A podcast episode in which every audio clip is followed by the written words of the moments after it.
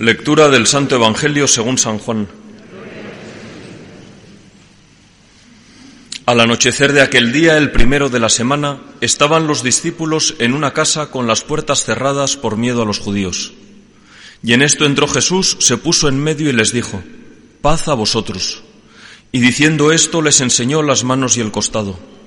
Y los discípulos se llenaron de alegría al ver al Señor.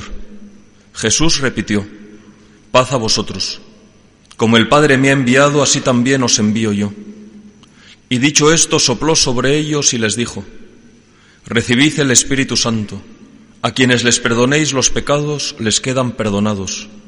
A quienes se los retengáis, les quedan retenidos. Palabra del Señor.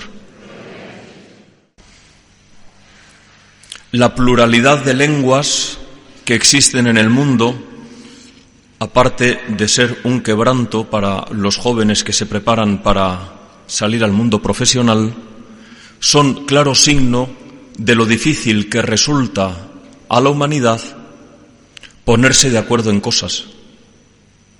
La división de lenguas pone de manifiesto cómo hay diversidad de culturas, cómo hay concepciones muy distintas de la vida y cómo en general toda esa diferencia más que contribuir a la riqueza, contribuye a la violencia y a la desunión.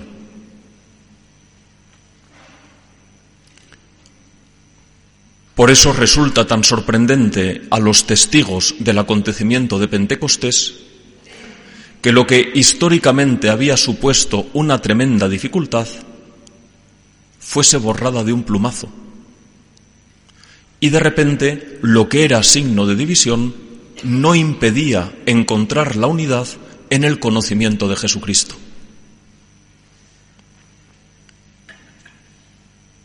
¿Por qué sucede eso? La respuesta que da el libro de los Hechos de los Apóstoles es que se ha cumplido la promesa de Jesús. Una promesa que era misteriosa, y que va a resultar misteriosa hasta el final de los tiempos. Porque la promesa del envío del Espíritu Santo significa la promesa del envío de alguien que es difícil de percibir. Dice el catecismo de la Iglesia Católica con gran sabiduría que de las tres personas de la Santísima Trinidad, el Espíritu Santo es la más difícil de conocer porque se esconde siempre detrás del Padre y del Hijo para revelarles a ellos. Y por eso el único camino para conocer al Espíritu Santo es percibiendo que en el mundo suceden cosas que no tienen otra explicación.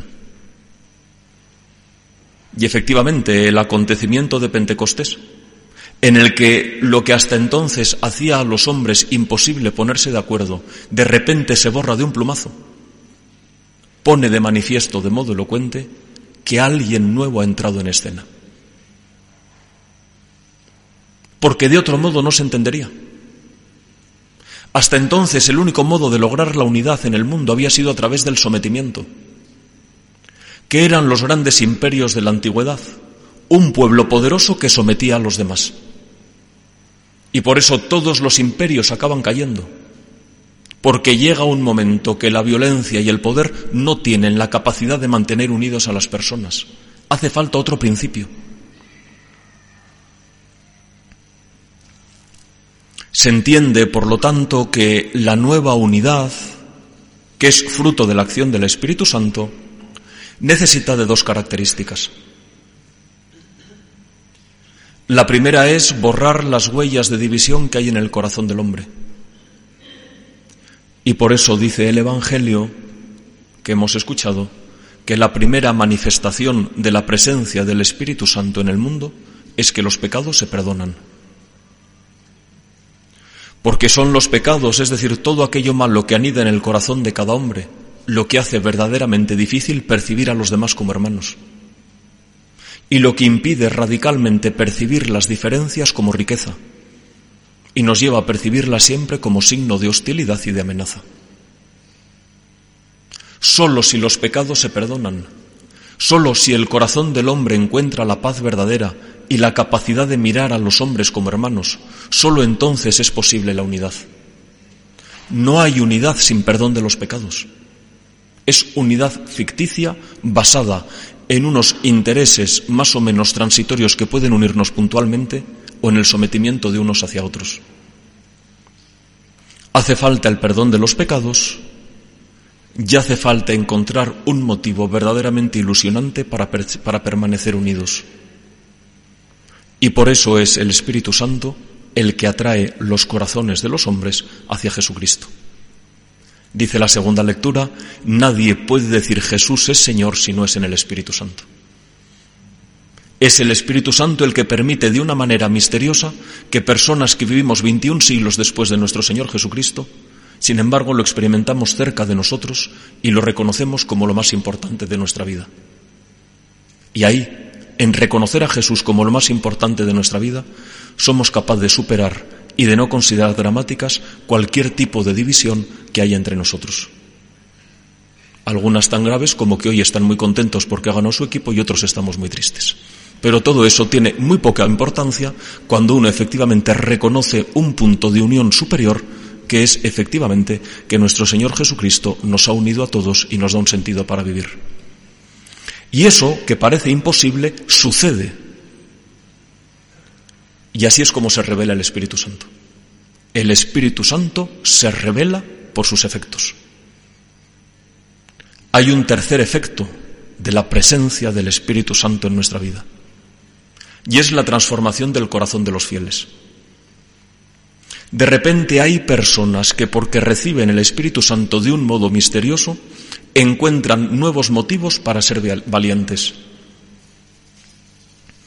Históricamente ha habido dos motivos para ser valientes. Uno, defender la propia familia y otro, defender la propia patria. Y no hay muchos más. No hay muchos más. Hasta la venida del Espíritu Santo.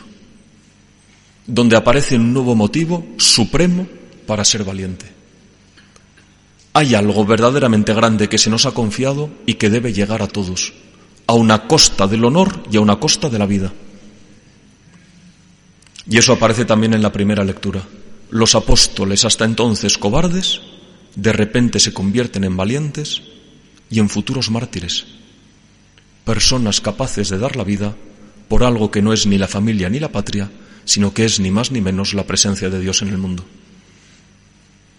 Pues pidamos al Señor que la presencia del Espíritu Santo pueda seguir siendo reconocida en nuestro mundo por sus efectos, porque la Iglesia brille en medio del mundo como signo de unidad, capaz de superar todas las divisiones y capaz de interpretar como riqueza las diversas y legítimos modos de entender las cosas, que el Espíritu Santo brille porque se percibe que en el mundo los pecados siguen siendo perdonados y que se reconozca al Espíritu Santo por la fortaleza y el entusiasmo de los cristianos a la hora de anunciar a Jesucristo.